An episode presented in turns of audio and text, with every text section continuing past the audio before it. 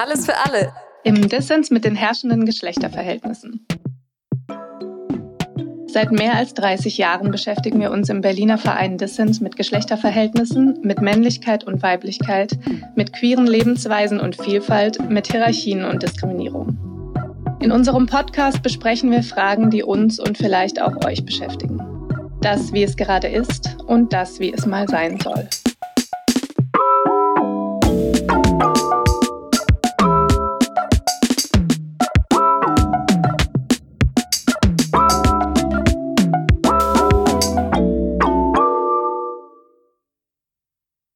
Ja, hallo und herzlich willkommen zu unserer ersten Folge des Alles für alle Podcasts. Mein Name ist Ola Wittenzellner.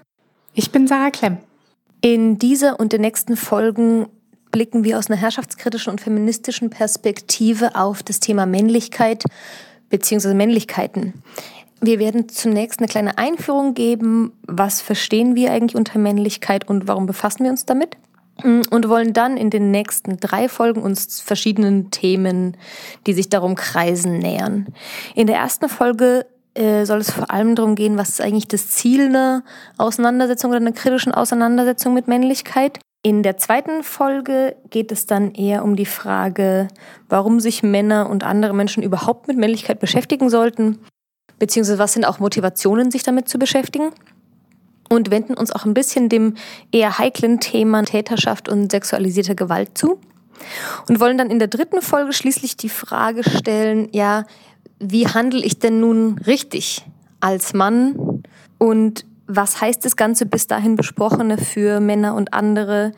Hat denn ein individuelles Handeln irgendeinen Einfluss auf das große Ganze? Ja, um uns diesen Fragen zu nähern, haben wir drei Gäste eingeladen. Andreas Hechler, Mart Busche und Olaf Stuwe, die sich alle schon sehr lange mit dem Thema Männlichkeit und anderen Themen um Geschlechterverhältnisse befassen und die wir nach unserer kleinen Einführung nochmal genauer vorstellen wollen. Wir hoffen, ihr habt Vergnügen am Zuhören und findet es genauso spannend wie wir.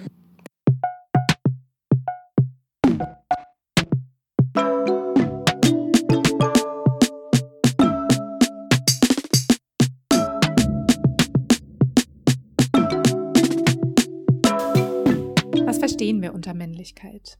Wenn wir über Männlichkeit sprechen, dann meinen wir die gesellschaftlichen Bilder und Erwartungen davon, was männlich ist und wie Männer sich angeblich verhalten oder verhalten sollen. Was sie mögen, was typisch für sie ist, all das. Nicht jeder Mann ist so, aber alle, die als Jungen oder Männer anerkannt werden möchten, müssen sich mit diesen Bildern auseinandersetzen. Wir sagen dazu auch Männlichkeitsanforderungen. Ein Beispiel wäre ein Mann, der sich zum Beispiel gerne die Nägel lackiert oder gerne Kleider trägt, riskiert als unmännlich zu gelten. Männlichkeit sollte trotzdem nicht mit Männern gleichgesetzt werden. Auch andere Geschlechter, also zum Beispiel Frauen, nicht-binäre Personen oder Interpersonen, können Männlichkeit herstellen und performen. Und gleichzeitig sind Cis-Männer gegenüber anderen Geschlechtern privilegiert. Denn auf einer gesellschaftlichen Ebene ist Männlichkeit Teil eines Herrschaftsverhältnisses, das zum einen binär ist, das heißt, es werden darin nur männlich und weiblich anerkannt, und außerdem hierarchisch, das heißt, Männlichkeit ist Weiblichkeit übergeordnet. Im Folgenden geht es deshalb viel um Männer und um Konzepte von Männlichkeit. Beides hängt natürlich zusammen und lässt sich auch gar nicht immer so einfach trennen, auch wenn, wie gesagt, auch andere Geschlechter Männlichkeit herstellen. Aber bevor wir tiefer einsteigen, ein paar Worte zu unseren Gästen. Zunächst zu Andreas Hechler. Andi ist Bildungsreferent und arbeitet selbstständig und assoziiert bei unserem Verein Dissens Institut für Bildung und Forschung. Er gibt Workshop, hält, Workshops, hält Vorträge, schreibt Texte rund um das Thema Geschlecht. Ähm, einige seiner Themenschwerpunkte sind Neonazismus, extreme Rechte und Geschlecht, NS, Euthanasie und Erinnerungspolitik, Geschlechterverhältnisse, Intergeschlechtlichkeit und natürlich Männlichkeit. Äh, zu unserem Thema heute ist von ihm unter anderem der Text Den Zweifel nähren, meine kritische Auseinandersetzung mit Männlichkeit im FECO-Magazin erschienen. Seit kurzem ist er außerdem als Softwareentwickler tätig. Andis Pronomen ist er, ihm. Marc Buscher arbeitet seit vielen Jahren forschend und auch lehrend zu Themen der kritischen Männlichkeitenforschung, der feministischen Gewaltforschung, aber auch zur Intersektionalität und queerer Bildung. Mart hat unter anderem den Sammelband Feministische Mädchenarbeit weiterdenken mit herausgegeben und schreibt darin über Jungenarbeit, die Mart auch selbst schon gemacht hat. Mart hat außerdem eine Dissertation geschrieben über nicht gewalttätiges Handeln von Jungen und einer von vielen Artikeln skizziert den Weg von der antisexistischen Jungenarbeit zu einer heteronormativitätskritischen und queeren Jungenarbeit. Erschienen im Band Geschlecht ist politisch. Mart hat zwischen 2004 und 2011 bei Dissens gearbeitet und ist derzeit Mitarbeitix an der Alice Salomon Hochschule in Berlin im Projekt Jungenpädagogik und Prävention von sexualisierter Gewalt, einem Kooperationsprojekt mit Dissens. Und Mart verwendet keine Pronomen. Als drittes in der Runde haben wir hier Olaf Stuwe bei uns. Olaf äh, ist freischaffender Bildungsarbeiter und promoviert an der Leibniz-Universität Hannover zum Thema politisch bilden und lernen über Männlichkeiten. Männlichkeit ist also schon mal einer seiner thematischen Schwerpunkte. Weitere Schwerpunkte sind sexuelle, geschlechtliche und amoröse Vielfalt, Geschlechterverhältnisse, Intersektionalität, um nur einige zu nennen. Gemeinsam mit Andi, mit Andreas Hechler, hat er viel zu Geschlecht und Neonazismus bzw. zu Geschlecht und extremer Rechter gearbeitet und 2015 einen Sammelband rausgegeben mit dem Titel Geschlechterreflektierte Pädagogik gegen Rechts. Bis 2017 war Olaf Mitarbeiter bei unserem Verein Dissens Institut für Bildung und Forschung. Olaf verwendet die Pronomen er, ihm. Ja, wir freuen uns sehr, dass wir mit den dreien sprechen konnten. Ähm, wir haben alle gefragt, was die Ziele einer Auseinandersetzung mit Männlichkeit sind oder sein können aus ihrer Sicht. Und Andi hat das zunächst in einen größeren Rahmen gesetzt. Ich will erst auch nochmal sagen, ich freue mich auch hier mit dabei zu sein. Und ich finde es ganz schön auch in dieser Runde. Also wir kennen uns ja alle auch schon eine Weile und ähm, ich finde es auch schön hier in diesem Raum zu sein, in dem ja schon wirklich sehr, sehr viel auch über Geschlecht diskutiert wurde. Wir sitzen hier im Seminarraum von Dissens und ähm, genau, ich erinnere mich auch, ich glaube, so vor anderthalb oder zwei Jahren hatten wir genau hier auch in diesem Raum, ich saß, glaube ich, auch genau hier in diesem Platz, äh, auch schon mal eine sehr, sehr lebhafte Diskussion um äh, Männlichkeit. Und ich fange sozusagen ganz groß an. Also mein Hauptziel, nicht nur bezogen auf Männlichkeit, sondern mein gesellschaftspolitisches Hauptziel heißt das gute Leben für alle Menschen, weltweit. Von diesem Ziel sind wir derzeit leider sehr, sehr weit entfernt. Aber das ist das Ziel. Also es geht um ein gutes Leben für einen selbst und ein gutes Leben für alle anderen Menschen. Und die derzeit dominanten Formen von Männlichkeit stehen diesem Ziel in ganz fundamentaler Weise im Weg. Von daher ist, sind die gegenwärtigen Formen von Männlichkeit ein Problem. Das ist eigentlich mein Hauptstatement. Ich würde aber noch gerne was sagen, noch mal so einen Gedanken zu, also Herrschaftskritik. Ja, was, was fällt da drunter? Teilen. Und ich würde da so einen Dreiklang aufmachen, also nämlich Vielfalt, Hierarchiekritik und Identitätskritik. Und nur in diesem Dreiklang wird es auch in meinen Augen interessant. Also Vielfalt also es geht um vielfältige Männlichkeiten und vor allem auch um die Wahrnehmung dessen. Also es, manchmal findet man so diese Formulierung, es ginge um eine Pluralisierung von Männlichkeiten. Das finde ich immer so ein bisschen schwierig, weil ich sagen würde, naja, die gibt es schon längst, man muss sie nur wahrnehmen. genau, aber so, also Vielfalt meint halt auch, dass man angstfrei eine Vielfalt von Männlichkeit leben kann. Die Hierarchiekritik oder das Antihierarchische bezieht sich darauf, dass Vielfalt sehr wohl denkbar wäre als hierarchische Anordnung. Also man hat so lauter verschiedene Männlichkeiten, aber die sind hierarchisch zueinander angeordnet. Das, das wäre auch eine Form von Herrschaft, das soll also nicht sein. Und dann wäre weiterhin denkbar, dass man jetzt vielleicht verschiedene Männlichkeiten hat, also schwarze und weiße und behinderte und nicht behinderte und so weiter. Und man könnte sich vielleicht auch theoretisch konstruieren, die sind in einer nicht hierarchischen Anordnung zueinander. Aber der Herstellungsprozess von diesen Männlichkeiten ist kein freiwilliger und selbstbestimmter. Ja, das heißt, die Frage ist so, wie kommen eigentlich diese Männlichkeiten zustande und wie ist der Zusammenhang zu gesellschaftlichen Machtverhältnissen? Und ich würde halt sagen, eine bestimmte Form von Vielfalt, wie wir sie gerade auch kennen, hat was mit Zwangsidentitäten zu tun. Und das ist erstmal nicht gut. Genau, das heißt, für mich wäre der Dreiklang Vielfalt, Hierarchiekritik und Identitätskritik äh, wichtige Elemente von Herrschaftskritik. Ja, das gute Leben für alle. Da hat Andi total schön auf den Punkt gebracht, worum es uns auch geht, was wir gar nicht so explizit formuliert hatten vorher. So in Bezug auf Herrschaftskritik ähm, hat Andi auch gesagt, dass wir es momentan mit einer Art von Zwangsidentität zu tun haben. Vielleicht noch mal ein Beispiel dafür oder was das momentan konkret bedeutet. Leute kriegen im Moment ähm, nach der Geburt oder bei der Geburt ein Geschlecht zugewiesen. Und ähm, damit sind dann ganz viele Erwartungen verbunden, die an sie gestellt werden, wie sie sich verhalten sollen, was sie vielleicht mal mögen, etc. Und das wirkt sich eben auch auf die Bildung von der Identität aus. Und insofern ist dieser Prozess, also wie kommen wir überhaupt zu Männlichkeit oder zu Weiblichkeit und zu unterschiedlichen Formen von Geschlecht, der ist momentan kein freiwilliger und selbstbestimmter. Und das gilt selbstverständlich nicht nur für die Kategorie Geschlecht, sondern andere Identitätskategorien auch. Andi sagte, derzeitige Formen von Männlichkeit seien problematisch und stünden dem guten Leben für alle im Weg.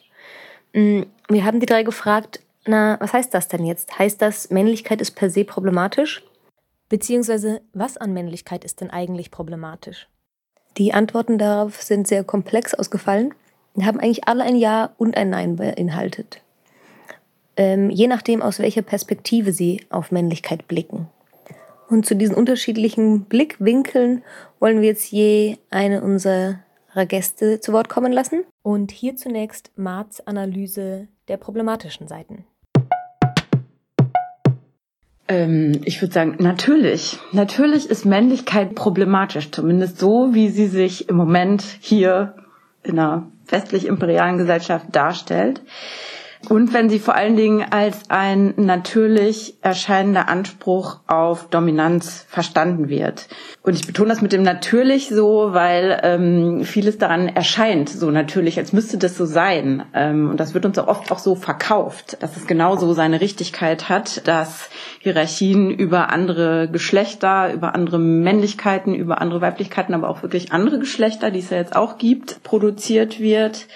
Und insgesamt in so einem binären Geschlechterverhältnis, also dass Männlichkeit und Weiblichkeit erstmal so die zwei zentralen Geschlechterfolien hier sind, äh, dass es sich unglaublich verengt auswirkt. Ne? Man wird in einem bestimmten Körper äh, geboren, in die Welt geworfen und dann ähm, ist schon relativ klar, was, dass das irgendwas heißt oder heißen soll. Und es gibt diese von euch äh, ja schon angesprochenen Männlichkeitserwartungen, die man spürt oder auch ganz konkret gesagt kriegt als Kind. Äh, das und das geht nicht. Ich würde sagen, in bestimmten Subkulturen ist das mit den lackierten Fingernägeln für männlich gelesene Leute durchaus etwas, was total super geht. Also wo man damit signalisiert, ey, ich habe das mit dem Gender total gerafft. Aber klar, in anderen äh, Settings äh, riskiert man dumme Sprüche und mitunter noch mehr. Und Kids, die erstmal männlich positioniert werden und im Röckchen und mit lackierten Fingernägeln rumlaufen,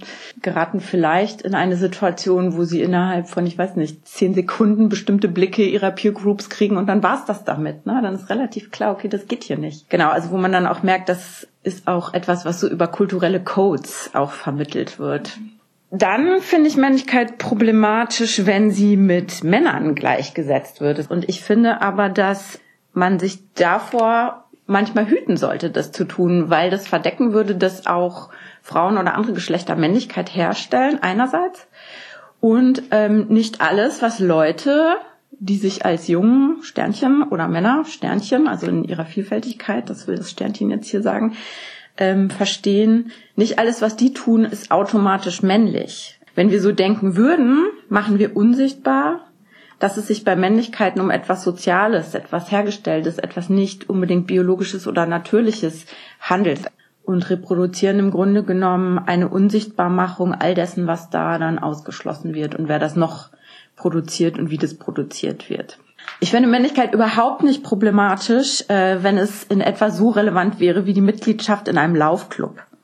Also Mensch könnte da sozusagen viel Energie rein investieren äh, und sich da sehr verausgaben im wahrsten Sinne des Wortes. Und das kann sich auch sehr schön anfühlen und das füllt einen auch sehr aus. Aber die gesellschaftliche Relevanz wäre dann nur relativ marginal also relativ klein und es würde auch niemandem wehtun. Es würde einen nicht verengen, es wäre eher wie so ein Hobby. Das fände ich eigentlich ganz schön, weil es dann auch keine Strukturen produzieren würde, die andere total einschränken würden. Es sei denn, es ist Berlin-Marathon und man kommt nicht durch die Straßen. Aber das wäre durchaus zu verschmerzen, denke ich. Nun, das ist die eine Blickrichtung, aus der auf Männlichkeit, auf Männlichkeiten gesehen werden kann. Eine Seite der Analyse. Wie gesagt, hatten alle unsere Gäste aber auch noch einen weiteren Blick im Fokus. Olaf ist nochmal ausführlicher darauf eingegangen, inwiefern Männlichkeit nicht problematisch ist.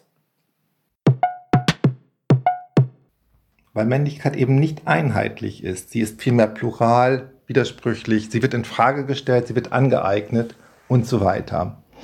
Fast alle jungen Männer machen Opfer- und Tätererfahrungen, werden ab gewertet und erleben Abwertungen, sind aufgrund anderer sozialer Teilungsprinzipien wie zum Beispiel Rassismus unterschiedlich positioniert.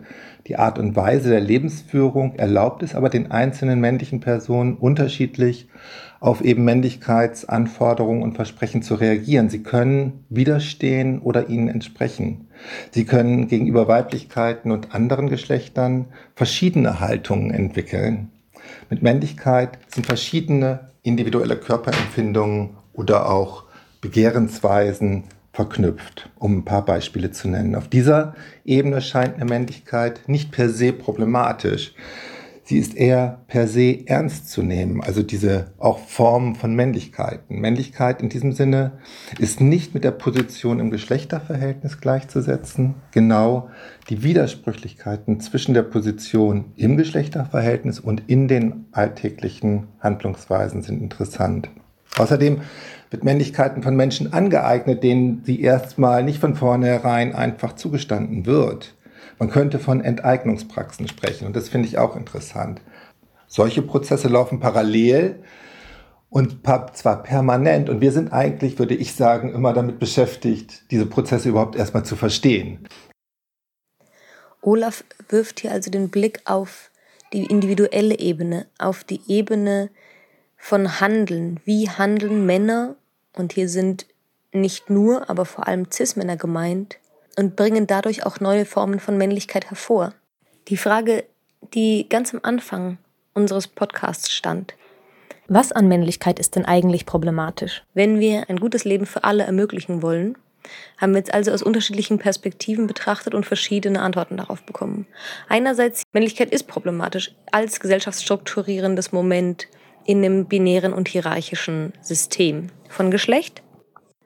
Und andererseits, nein, als individuelles Handeln von männlichen Personen, was wiederum neue Formen, neue Bilder von Männlichkeit in Communities, in Subszenen, in sozialen Gefügen hervorbringt, ist Männlichkeit nicht problematisch.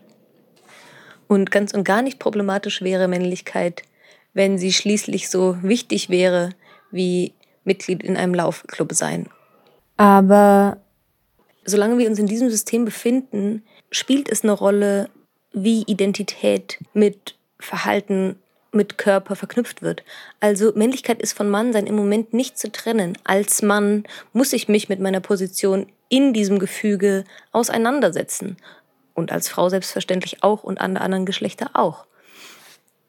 Und auseinandersetzen heißt für mich darin auch klar zu haben, dass mein Handeln in diesen Kontext fällt.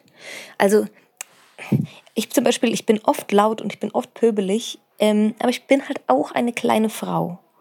Und durch die gesellschaftlichen Bilder und meine Position in diesem Geschlechterverhältnis bin ich dadurch viel weniger bedrohlich, als viele Männer das wären. Und das heißt, dieses Verhalten, das Laute und Pöbelige, bedeutet auf eine Art und Weise auch was anderes. Das ist, mag sich unfair anhören, ähm, aber ich glaube, genau da ist ein Knackpunkt, dass individuelles Handeln eben immer nur gelesen werden kann in diesem System, in dieser heteronormativen, sexistischen, patriarchalen Gesellschaft, in der wir leben und in deren Kontext wir unsere, unser Verhalten verstehen müssen. Und da möchte ich abschließend vielleicht nochmal an Andys ähm, Dreiklang von Vielfalt, Hierarchiefreiheit und Identitätskritik äh, zurückverweisen. Es braucht alles drei. Es braucht sowohl Vielfalt, vielfältige Männlichkeiten. Diese müssen sichtbar sein, sollen nicht hierarchisch über- oder untergeordnet werden und sollten nicht mit einer Zwangsidentität einhergehen. Und genau darum geht es, alles für alle. Das war's mit unserer ersten Podcast-Folge. Wir hoffen, es waren ein paar interessante Gedanken für euch dabei. Ähm, in der nächsten Folge sprechen wir nochmal genauer über die Frage, was motiviert eigentlich Menschen und besonders Männer für die Auseinandersetzung mit Männlichkeit. Und äh, wir nähern uns auch ein bisschen dem Thema sexualisierte Gewalt und Täterschaft. Wer bis dahin mehr über uns wissen möchte, kann auf unserer Website www.dissens.de mehr über uns und unsere Arbeit nachlesen. Bis zum nächsten Mal.